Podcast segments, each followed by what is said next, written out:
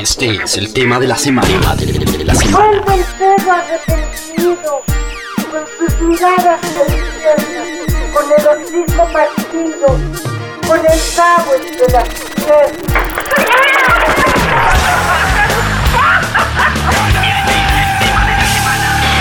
Radiografía. Molt bé. Bueno, no, en colombiano. ¿Qué hubo, parce? Hágale, huevón. Qué maravilla estar con, con eh, Mark, Axel y Miguel. Te quedaste. ayer, ayer, ayer dieron los nombres verdaderos de... Exactamente. Tenemos ya título para la, la versión alternativa de Marc Axel y Jess, que sería Ignasi, Aníbal y Miguel.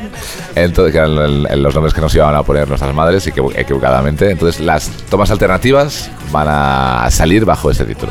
Sidoni, bienvenido al Latin Roll. Un placer. Gracias, Jaime. Gracias. Qué bueno, qué bueno verlos, qué bueno haberlos visto tocar ayer, que llevaba yo sin un bolo de Sidoní, pues un montón, yo creo que desde antes, incluso desde antes de la pandemia, sin, sin poderlos ver y la verdad es que hace falta, hace Sí. falta ver a Sidoní en directo porque es como un chute de energía brutal, que también lo tiene el disco. A, a mí la me da la sensación, a ver, es un disco muy fresco, es un disco muy positivo, incluso no diría a ver no está pasado de azúcar tampoco o sea tiene sus puntos eh, sus puntos intermedios pero pero es un disco muy divertido de verdad que lo agradece la vida misma que, que hayan discos así y sobre todo empecemos por por por ese sonido que, que- que sacaron y se reivindica desde el nombre Mark, Axel y Jess. Es un power trio de los que no hay en España, ¿no? Ajá, bueno, bueno, o sea, acabas de definir el disco. Estaba intentando a, ver si, te sacaba la grabadora para ya quedarme con tus palabras y copiarte y copiarte sin citarte, a, copiarte, a robarte, vamos. Porque lo has dicho muy bien y era lo que pretendíamos, tal cual. Y nos hace muy felices que hayas dicho estos ah, epítetos porque es lo que deseábamos desde desde el minuto cero. Y que fuera eso, que en tiempos difíciles hubiera un disco que te lo pusieras y te, pusiera de mal humor. Porque yo, yo, yo, yo primero, ¿eh? yo me levanto cada día lleno de ira, tío. O sea, estoy tratándome, ¿sabes? Ahí con terapia y tal, pero me- cada día me levanto con mucha ira, tío. Y lo único que, que me salva es la música. La de los otros y la, y la nuestra. ¿Cómo, ¿Cómo fue el proceso de, de- de composición de todo eso? Porque, a ver, veníamos de una pandemia, veníamos además de el viaje al centro de ABA, que también era un periodo como de, llamémoslo así, reflexión, tenía otro tipo de concepto, incluso, mm, os habías, eh, eh, tanto Mar como todos, os habíais dejado ahí la cabeza en, en- en esa punta conceptual. Esto rompe con eso absolutamente, ¿no? Entonces, sí. ¿cómo fue ese proceso de, bueno, nos juntamos los tres a tocar? Bueno, el primer disco que. El, disco que iba a, venir después del Regreso de Ava no era este, era, otro tipo de disco, había otro tipo de canciones, otro tipo de composiciones. Y a través de Luis, eh, dentro, de esas, de- dentro de esos demos de Mark, que grababa Mark en casa, había una canción que se llama Pesado y Estúpido, que antes has citado. Y esta canción fue un poco la clave. Esta canción entramos a grabarla con Sergio Pérez en, unos estudios en Gracia y en Barcelona. Y ahí dimos con un sonido. Ahí encontramos un, una, ¿sabes? Un, el sonido básicamente que está en, en el disco, en Mark Axel y esta fue la, la guía. Entonces Mark tuvo que hacer una doble pirueta y, y supongo que tendría algunas de las canciones compuestas y otras tuvo que volver a, a componer canciones, lo cual dice mucho de, de, Del aquel, de aquel parcero, ¿sabes? Increíble. Y entonces, pues, ahí- entonces, a partir de esto eh, encontramos este hueso, encontramos este sonido y ahí tiramos por ahí. Y salen el resto de canciones, no salgo más, me gustas todo el rato, en fin, todas las que forman el disco. Y ya está, y ahí nos dimos cuenta de que pues estábamos buscando eso. Queríamos, como bien has definido antes, sonar a Mark, Axel y a Jess. No queríamos sonar a nadie más. Queríamos que fuese un disco breve, directo, fresco, alegre, en fin. Y creo que hemos dado en el clavo. Creo que el resultado es, mm, es, es este. o sea, es- no podemos pedir más. Nos ha salido el disco que realmente queríamos. Qué maravilla cuando se, se- se siente así como el, el deber cumplido, ¿no? Sí, sí, sí. Claro, por, por- por ese motivo también todo, todo nos llevó a ni, ni contemplar la, la opción de tener colaboraciones en un disco, en el disco. Por supuesto es algo no solo que hacen muchos artistas, sino que es algo que hemos hecho y que nos ha encantado hacer, pero es destacable, ¿no? Que no hay a día de hoy encontrarte con un disco sin una colaboración es destacable.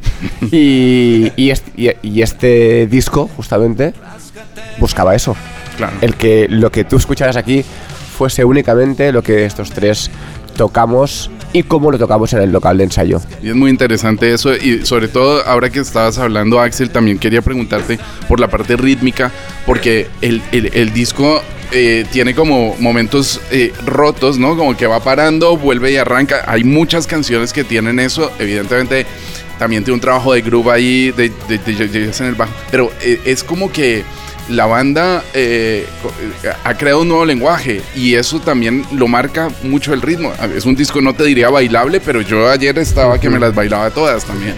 Sí, sí, es alegre.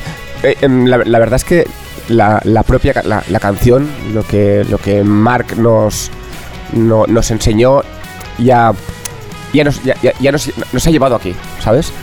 Creo que el, el- el- el ritmo em, esta- estaba, estaba cantado. Ha sido muy, muy fácil tirar de, de visceralidad grabando porque las canciones pedían esta, esta esencia. Y acerca de estos parones, estos, esta- esta- estas acrobacias ¿no? rítmicas, es que yo creo que es algo que, que nos gusta y que, mm, y que nos sale de una forma muy, muy, muy natural. Si ahora no pusiéramos a darle vueltas a... a- Eh, si, si ahora mismo, que es algo que hacemos muy a menudo además, em, nos pusiéramos a improvisar, como lo hacemos en el local de ensayo, Mark cogiera un acorde de, La, ¿no? Em, y, y empezara, empezara con- con un ritmo, lo que ocurriría seguramente sería unas vueltas y en según qué momento habría estos efectos Mm. este parón. Y seguramente en el momento en el que parara, es que casi, de forma telepática, eh, pasaría a la vez, no, no debería ni avisar.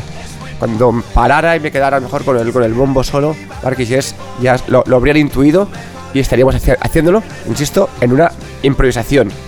Y yo creo que es que son muchos años tocando, muchos años conociéndonos, sabiendo lo que nos gusta y por eso el disco es tan Sidoni. Por Claro. esto, el disco como ayer dijo Virginia, tú estabas delante, Sí. este disco es la mejor versión de Sidoni. Yo también estoy de acuerdo con Virginia y también porque yo me acuerdo que la primera vez que escuché Sidoní, yo recién acababa de llegar a vivir a Barcelona, creo que era la época de, de Costa Azul, y no los vine a conocer personalmente y no los entrevisté, creo que hasta el incendio. Me parece que este álbum es como que reivindica mucho ese Sidoní, ¿no? De entre Costa Azul y el incendio. Eh, y además, eh, me imagino que también eh, se empiezan a notar cosas cíclicas en, en- en la banda. O sea, después justamente del incendio vino El Fluido García, que era un disco, a mí me encanta, pero era un disco rarísimo. Después vino Sierra y Canadá, que era un disco pues un poco...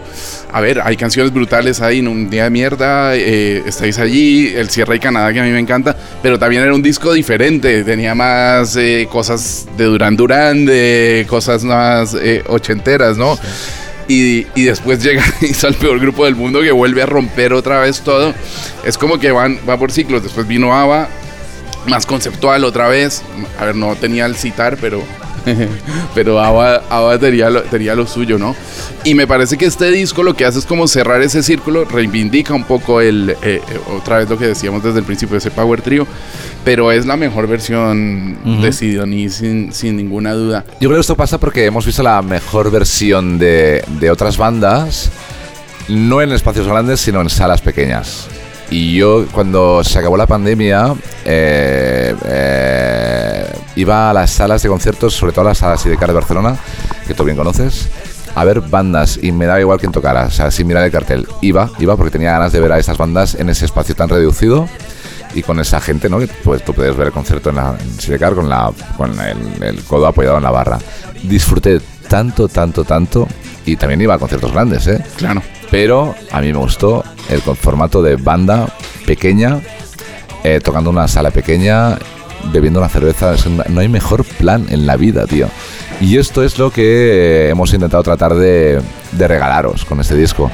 Bueno, De- y si empiezas... la y si cerveza, empiezas no vino la cerveza, ¿eh? No, pero ayer tu- tuvimos un chupito de whisky, ya solo empezar, o sea, yo ya me estaba divirtiendo solo con el primer brindis, Ah, ¿no? gracias. Eso fue maravilloso, gracias, por, gracias. El, por el shot. Un placer. ¿Sabes por qué fue esto? Porque estábamos tan nerviosos y pensaba, si se emborrachan no se van a dar cuenta de los errores, tío. Claro.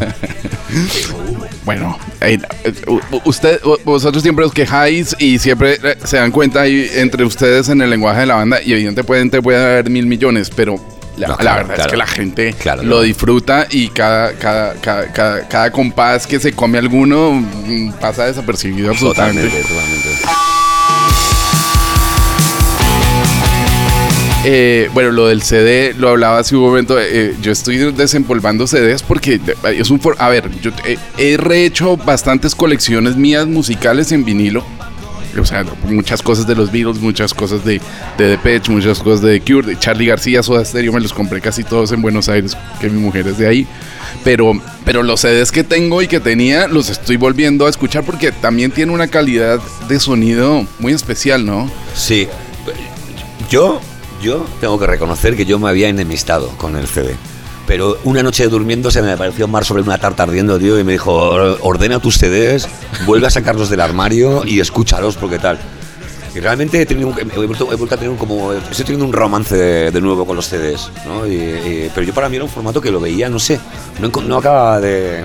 saber, no sé, no sé, no, es, no tiene la cosa esa del vinilo, de la aguja, toda la pero realmente me, me he vuelto a enamorar del CD y, y- y llevo to- muchos días escuchando CDs solamente. ¿Cuál fue tu primer CD? ¿El primer CD que compré? Sí. Mira, Let Love Rule de Lenny Kravitz. Sí. Yo Wish de The Cure. Wish de hostia, vaya Con mi propia pasta me costó un dineral. En Colombia, imagínate en el 92. Bueno, yo no sé cuánto, eh, al cambio del día, no sé cuánto será eso, pero me ahorré muchos domingos. Yo es que yo- yo- ahora, ahora me he acordado y fueron tres CDs. Wow. O tre- tres o no, dos, perdona, fueron dos CDs. Y fueron Sticky Fingers de los Rolling Stones y Ziggy Stardust de Bowie. Porque Wow. mi hermano me, o sea, mi tío por un lado me dijo Sticky Fingers de los Rolling Stones y mi hermano dijo David Bowie y Ziggy Stardust. Compra esos dos. Y los, los escuchamos en un viaje que hicimos desde, desde Barcelona a Madrid a repartir lámparas cuando yo trabajaba con mi hermano. Y los no hacíamos más escuchar estos dos discos en CD en la furgoneta. Eso era bueno. Eso es algo bueno del CD. Puedes poner en repeat durante un viaje entero y el disco entero lo puedes escuchar varias veces. El vinilo tienes que pararte, cambiarlo de lado, no es tan portátil. Y no, Axel, y- tu y- primer. y no se puede escuchar en un coche. Claro. Aunque John Lennon lo intentara. en, su, en su Rolls. En su... Sí, sí, sí. En, en- en- el, el Rolls iba él, él lo intentó, pero... ¿Cuál fue tu primer CD, hablando- Axel? hablando de, de Lennon. Yo, es que esta- estaba con, con mi padre y estábamos en una, en una tienda de discos de Andorra donde había habían llegado, no sé por qué motivo, supongo que por... por- bueno, había más, más, material, más, más, más, más CDs en ese momento que, que en Barcelona y éramos conscientes, o sea, era consciente que me iba a comprar mi primer CD. Y yo creo que eso hizo que tomara la decisión que tomé, que es que tenía que comprarme un CD emblemático y fue el Sgt. Peppers. No. Es así. Hombre, claro. Y cosas de la vida, Muy bien. como tiene una, como sabes, tiene una portada muy, muy vistosa, maravillosa. eh, fue de los primeros CDs que, que, que mi hija Gala tocó, le sorprendió y quiso poner, y cosas de la vida. Ha sido a día de hoy, sigue siendo para ella el, el CD que más pone y su CD favorito. Y yo cuando lo pienso, a ella, que de vez en cuando lo coge, sigue poniéndolo. Eso, hostia, si, si supiera, ¿no? Pe- Pensar en fue el primer CD que me compré, ¿no? Claro. Y, está, y sigue estando al lado del reproductor a día de hoy porque es, es el, el CD favorito de Gala. Eso se lo guardará para toda la vida ella. Ese será su CD para toda la vida. Y, qué bonito, y menudo discazo. Hombre, claro. em, hablemos, ah, pues, es que no, creo que no tengo mucho tiempo más para preguntar porque tengo muchas preguntas. Eh, Pesado y estúpido creo que fue la que más me gustó. De, de- eh, está muy guay porque además tiene unas cosas como tú, tú bien decías, Jess. Que probablemente están en todo el disco. Tiene los breaks, tiene esos coros, tiene esos uvas y tiene ese sonido que sacabas ayer de, del Orange. eh, eh, esas- es- ese sonido de guitarra que está muy presente también en el disco. Em, no sé, hablemos de, de- sí, yo qui- quisiera hablar de Pesado Estúpido y por supuesto de No Salgo Más porque nos representa todo. y, y, y me hace muy feliz esa, esa, esa puta canción. Eh, Pesado y Estúpido fue la, la única canción del nuevo disco que, que, que Mick Jagger y Keith Richards y Ronnie Wood eh, escucharon en, en el Metropolitano. Qué. Madrid. Es la única que tocamos así. No, bueno, obviamente le tenemos un cariño especial. Y fue la primera también que grabamos. Y Sergio Pérez, el productor, a día de hoy aún se pone las manos a la cabeza diciendo, ¿cómo suena tan bien esta canción? Le parece que, que el- que es un pepinazo para él. Que lo diga él, guau, es- que, ha producido a mogollón de, de grupos de guitarra, me parece espectacular. espectacular. Y, ah, y lo de No Salgo Más, pues nada, basada, basada en hechos reales. reales. Eh, lo escribe un tipo de 47 años que sigue saliendo. Ayer salí y la cagué. Hoy me he despertado diciendo no salgo más, ni, sin ganas de cantarla ya. Y, y odiándome mucho a mí mismo. Pero volve, y hoy seguramente volveremos a salir. El, co- bueno, ¿cómo va la gira? Porque van, van a tocar en Madrid, hay un par de rivieras por ahí, incluso ya alguna ago- agotada. Esto Axel Peak es un crack. Bueno, claro, pues eh, siempre la, la, la- la ilusión de, de llenar una sala, ¿no? Pues lógicamente hemos tenido la suerte de. de. de mm, agotar las entradas para el día 12 de enero en la Riviera y hemos puesto otra fecha que es el día 14, Ujú. Domingo. También con el con Inverfest como, como ciclo o, o festival, que por cierto tiene un cartelazo. Sí. Y pues imagínate, Y, encantados. iluso- ilu- En unos días vais para México. Eso es. Sí, ¿no? Eso es.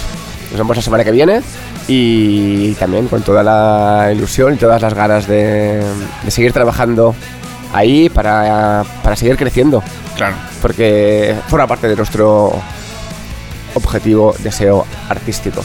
Claro. Colombia también, a ver si pueden volver, ir a volver a tomar bandeja paisa y a un billar de Medellín ahí a dejarse la vida en un billar de Medellín y a comer ajiaco en Bogotá, que creo que todavía no habéis ido a Bogotá. No, Hay que organizar eso. Hay que organizar eso.